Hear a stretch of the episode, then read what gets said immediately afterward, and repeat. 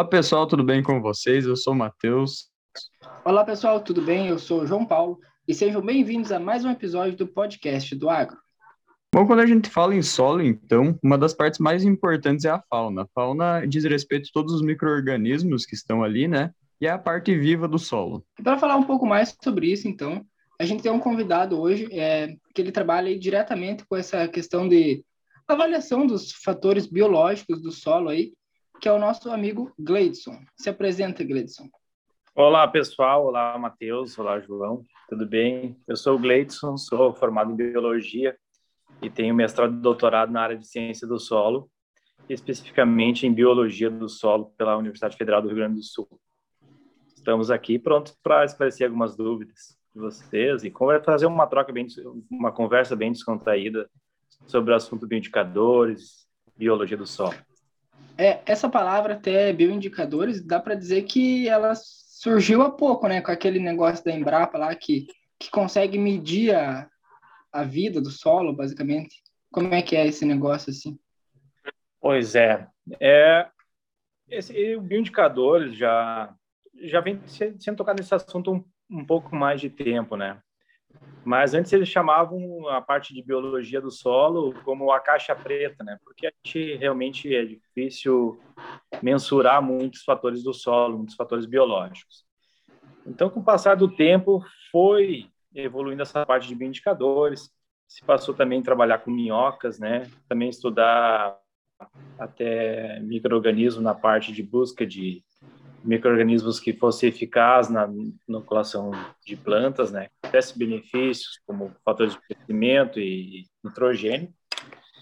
E aí se surgiu, eu acredito que mais na, na parte nos anos 2000, qual que seria o melhor indicador, um indicador biológico que pudesse mensurar os efeitos que, que estão ocorrendo no solo. Então, cada um defendeu um indicador que, que acreditasse ser mais confiável, mas ao mesmo tempo ele precisava ser uh, testado, por mais que ele fosse eficaz, não sei se estou sendo prático, mas por mais que ele fosse prático, ele teria que ser eficaz ao longo do tempo, porque os bioindicadores, eles também sofrem flutuações, né? Por exemplo, se mensurar algum organismo, ele sofre flutuações pela atividade que está ocorrendo no solo naquele momento, por clima, por temperatura, por precipitação. Então, eles não, não têm a mesma quantidade ao longo do tempo. Então, teria que ser qual o indicador melhor e qual o momento melhor de avaliar o, o solo, né? Então, essa é, é, bem interessante, esses bioindicadores, e, e é um tema bastante amplo de, de trabalhar. Né? Sim. É, na verdade, estabelecer um padrão de medida, digamos, para componentes vivos é, é bem difícil mesmo. Mas então, direcionando aqui a nossa conversa para a mesofauna, é, claro que puxando para as grandes culturas aí, arroz, trigo, soja, né? Então, é, como que a gente pode citar a importância da mesofauna para o solo? Bom, na, na, na, busca ali, o João, de bioindicadores, né? O que a gente procurava? A gente queria organismos que não fossem tão sensíveis, que é o caso da microfauna, que às vezes a gente tem perdas de material genético, perdas de material que a gente pode observar, né? E também não tão tão ágeis quando há uma, alguma ação no solo, como os elementos, da, os componentes da, da macrofauna, minhocas e outros organismos maiores, que quando eles têm uma condição repelente, eles se deslocam ali, tu também não consegue quantificar. Esses organismos da mesofauna, eles compreendem aí de 2 até 4 milímetros, então, eles são capazes de diminuir a população quando tem uma condição ruim no sistema, e mas mesmo assim eu consigo mensurar quais desses que diminuíram. E eles também não são tão móveis ao ponto de se deslocarem todo ali, eu não sei se se houve perda ou não. Então, esses organismos da mesofauna eu, eu classifico como um dos, dos mais importantes dos bioindicadores. Certo que existe também outros, né, que é a parte de DNA do solo, como tu recém falou, né, mas esses indicadores acabam trazendo bastante resultado. Mas a gente sempre compara com, com áreas de referência. Se eu vou comparar um sistema de manejo que está com problema, eu comparo com uma área que está com, com, com correção, que está com um bom sistema de manejo. eu comparo com área de, de, de, de, vegetação mais preservada, uma mata, um campo nativo, alguma coisa que me traga uma comparação. Sempre é importante isso para me poder mensurar as perdas de ou não de, de qualidade biológica do solo. Bom, desses micro-organismos, Gleidson, tu pode estar um exemplo para a gente dividir eles é, mais ou menos ali, quais que são os que mais tipo, causam benefícios para o sistema e, se tiver algum, qual causa mais malefício assim, para o sistema? Bom, desse, desses organismos do solo, a gente pode citar alguns ácaros fitófagos, né? Então, nós temos uns ácaros que atacam a soja, que acabam trazendo alguns prejuízos, uh, tem que combater, né? E temos organismos, os benéficos, que são organismos que degradam essa matéria orgânica, que fazem parte da, da decomposição, liberando esses nutrientes para o solo. Se nós trabalharmos um sistema que visa a proteger essa biodiversidade do solo, a tendência de nós de aparecer organismos que tragam prejuízo é muito pequena, porque tendo estruturado essa biodiversidade, eles vão ter organismos predadores, né? E aí está o sistema mais controlado. A praga pode aparecer, mas com um dano bem, bem mais baixo. Né? Então, a gente sempre tenta trabalhar aqui na Dagramas, avaliando a parte de biologia do solo e tentando manter o mais estável possível dentro daquele padrão de solo. Perfeito. É, os métodos de avaliação, eles são é, práticos ou requerem, assim, como a Dagramas tem uma estrutura mais profissional, assim? Tipo, para o agricultor ele conseguir ter uma noção do como que está o solo dele, assim?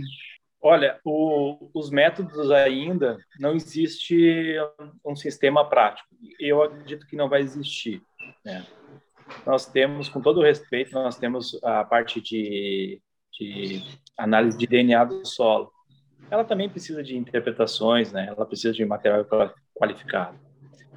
Uh, hoje, analisar a biologia do solo, a gente, se for trabalhar com mesofauna, a gente precisa de algum conhecimento de taxonomia ou que identifique a espécie ou que identifique os hábitos alimentares daquela espécie.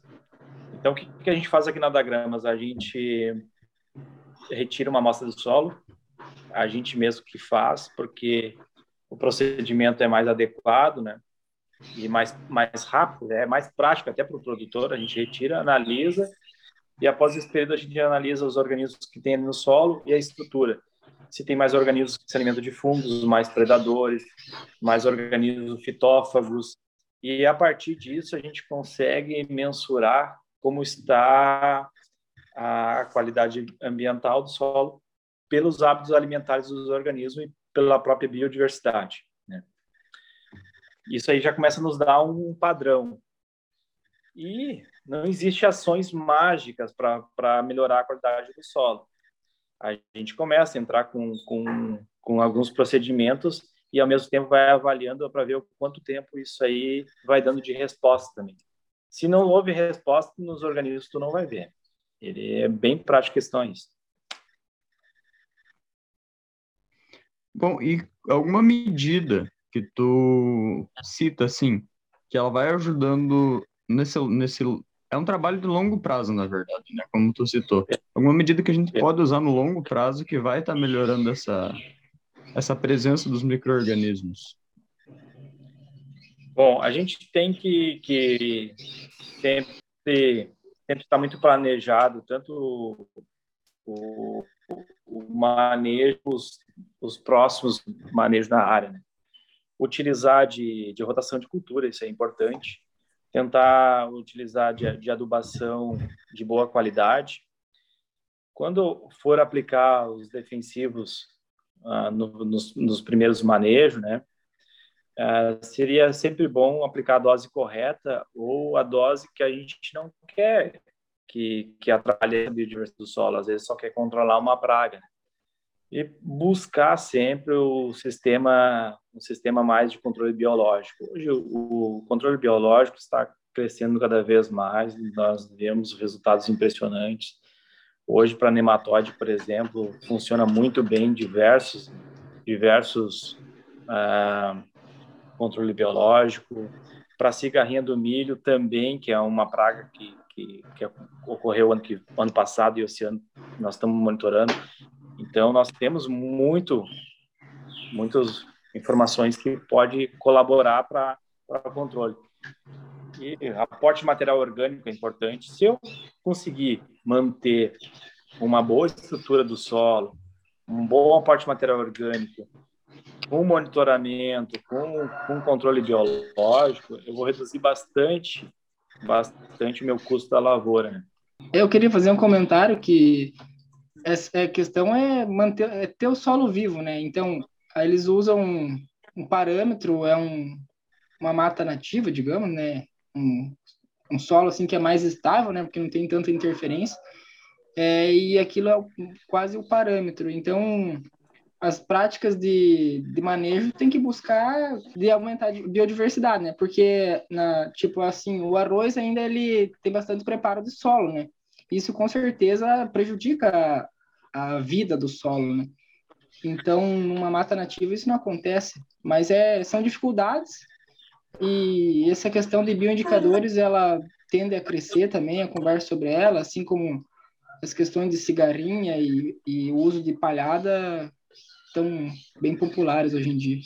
É, o, o, o solo o solo não aceita desaforo, né? É, quando sim, tu a gente faz uma muito coisa errada, quando a gente, e a gente tem que pensar o seguinte, tanto para sustento da, da vida, né, querer como base para abrir o conceito de qualidade do solo é suportar suportar a biodiversidade, promovendo o crescimento das plantas e saúde e saúde das plantas e dos animais que ali utilizam ela como suporte como fonte de alimento, né? Como fonte de alimento de produtos que vêm do solo.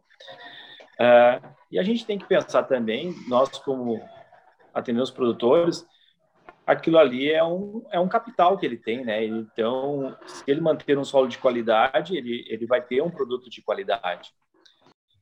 E se, se ele for comercializar esse solo como venda, né, como venda da propriedade, uma propriedade com qualidade também ela tem um valor agregado. Isso é importante. E quando a gente trata de melhorar a biologia do solo, é, é, um, é um processo contínuo. Então a gente tem que, que ir adaptando as coisas e ele vai dando. Se nós conseguimos melhorar, ela nos dá a resposta. Eu acho que não só um capital, né? Ainda é o bem mais valioso que a gente tem, na verdade, é o solo, né? É a base ali para a gente começar a construir. Bom, e quando tu fala do uso de agrotóxico, Gleidson, que pode ter alguma interferência nessa questão de fauna, de mesofauna, qualquer uso de produto químico, tu acha que eu utilizar, por exemplo, um excesso de fertilizante químico, é, qualquer coisa que seja, né, mais para esse lado de, de, químico e não tão um orgânico, que é o que o, o sistema está acostumado, tu acha que isso pode causar um prejuízo, assim, a curto prazo para essa mesofauna? Ah, ela, ela, quando a gente avalia ela em áreas, em áreas que estão com problema, a gente consegue diagnosticar se foi um problema que aquele solo já não desenvolveu aquela biologia por algum motivo, que nem aquelas quando a gente faz as zonas de manejo, que a gente vê aquelas aquelas rodas na, na, na, na fotografia aérea, né, que não desenvolveu a planta, a gente avalia ali. Mas quando o, ou houve um erro de aplicação ou por equipamento está mal regulado que ali aplicou em excesso, a gente consegue ver na, na, na, hora né, que houve uma perda de biodiversidade ali, houve uma perda de alguns organismos sensíveis àquele produto. Utilizar de, de técnicos que, que visitam a lavoura né, para aplicar sempre no momento que há necessidade, eu acho que já começamos a dar um passo à frente. Né? É, fazer um monitoramento e o manejo integrado, né? Que a gente consegue reduzir a carga de químicos, de agrotóxicos. É, porque, é. porque hoje, hoje, quando tu aplica um químico na tua lavoura, um fungicida, tu não quer atrapalhar a biologia do solo, né? Tu quer só, só te combater o que está acontecendo na tua lavoura, não é o objetivo. E Sim. quando tu aplica as doses corretas, é, a tendência é isso. E, e aos poucos ir adaptando, né? Eu acho que não dá para ser um caminho bruto, tem que ser um caminho com muito, muita calma, muito estudo e muita observação. Eu acho que é exatamente isso, né? A gente é importante falar desse assunto porque hoje ainda, como não se tem, a gente trabalha muito num convencional ainda, essas técnicas, como, por exemplo, o João citou do manejo integrado, são coisas que estão vindo agora, né? É importante o produtor entender a importância disso, de trabalhar com essas técnicas, para não nunca trabalhar no excesso, né? Começar a entender que alguns micro-organismos, alguns organismos, né? Alguns é, insetos, por exemplo, que tem na lavoura dele, são o que a gente chama de amigos naturais, né? São alguns insetos que estão ali de maneira benéfica. E isso a gente cita então também na, na própria fauna do solo, né? Às vezes algum organismo que está no solo, eles não estão ali para dar um prejuízo. A gente parece que cria uma imagem de que um inseto, um animal, ele vai dar de maneira direta um prejuízo, né? Claro, não não não estou dizendo que que está errada essa imagem, né? A gente criou essa imagem, logicamente, por causa da condição. Mas a condição que a gente está hoje começa a mostrar que a parte é que a parte viva dos que a parte viva do sistema ela tem muito a agregar para a gente, né? É que assim, se tu conseguir manter uma boa biodiversidade, a, às vezes, a, quando vê, tu mantém até um predador que possa estar tá se alimentando daquela praga, daquela cultura, é. entendeu? Ele mantém Exato. a praga mais baixa. Aí tu aplica um produto, tu acaba com, com a praga e até com o predador dele, entendeu? Não é muito seletivo, por mais que exista bastante evolução nessa parte, mas então, acho que é um processo gradativo, uh, não se aos poucos e substituindo. Às vezes a gente vai conseguir substituir todos, os outros não, né? Isso aí depende. A empresa aqui é bem aberta a isso.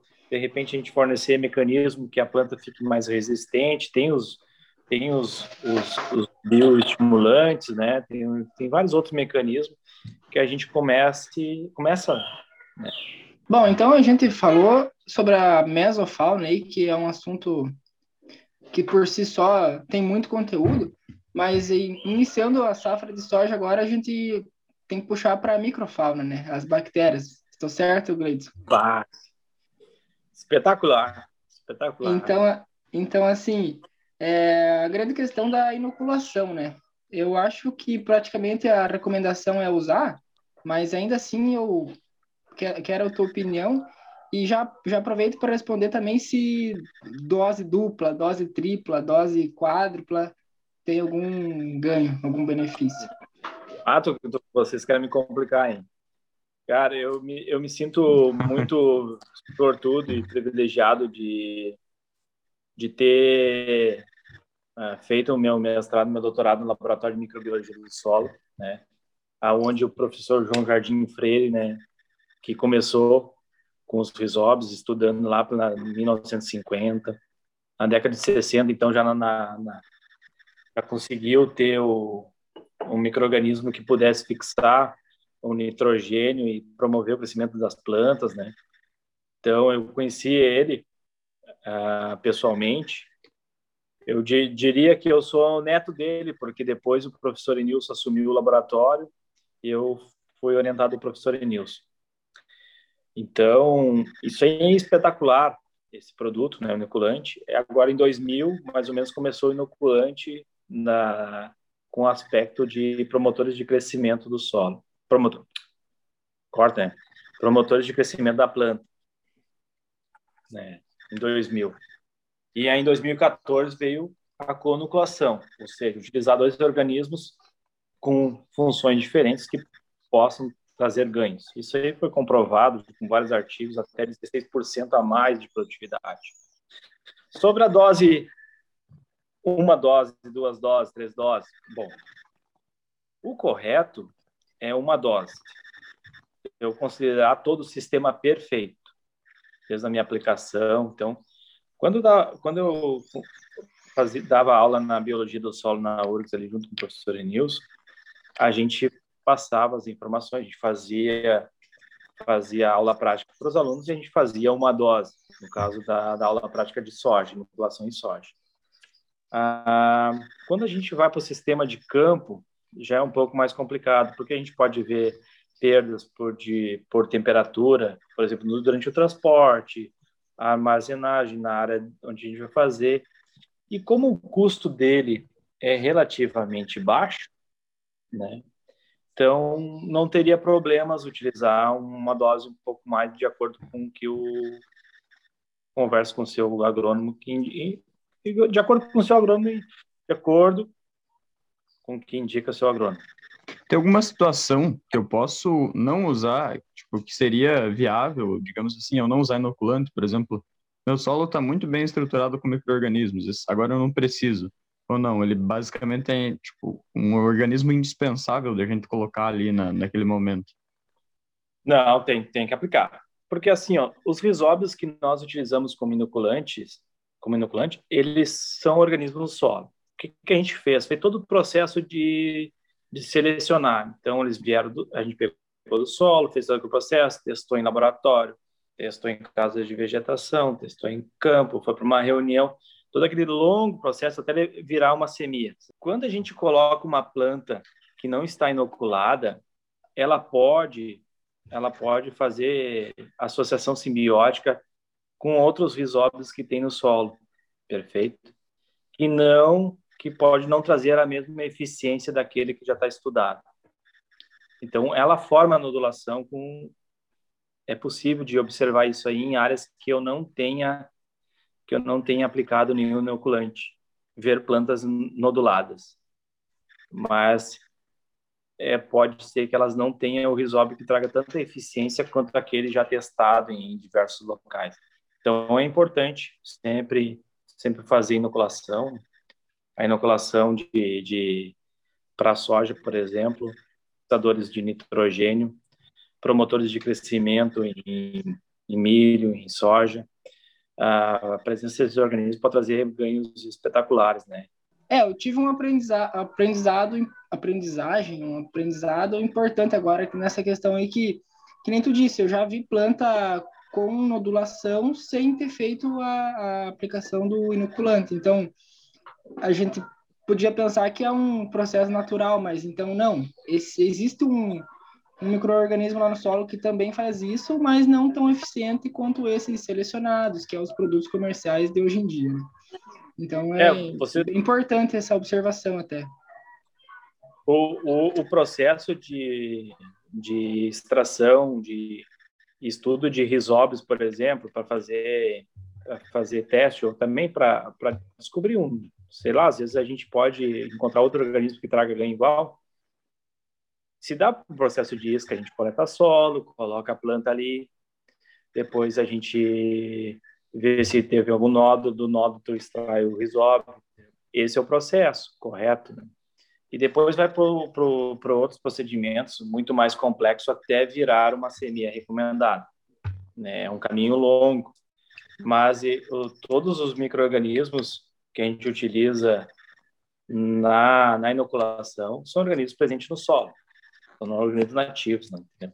É basicamente como se a gente estivesse falando uma variedade melhorada ou não, né? Eu pegar uma semente ali que é convencional e achar que vai produzir a mesma coisa que uma variedade melhorada. Perfeito, perfeito. Perfeito, Pior que é bem, é isso bem isso aí mesmo. Bom, então a gente falou sobre a mesofauna no início desse episódio, né? E agora falamos um pouco sobre os inoculantes e só confirmamos a segue a recomendação de, da utilização aí e usar, claro que de acordo com a recomendação do teu agrônomo aí, mas o uso de doses duplas, é, no caso, tu pode avaliar o, o teu equipamento, o teu maquinário aí, conforme está a tua aplicação, é, devido ao baixo custo, então não tem nenhum problema em usar doses duplas, mas assim, na questão da mesofauna, é uma questão mais é, diferente de apresentar para o pro produtor, é, Gleidson, como que a gente fala isso para ele?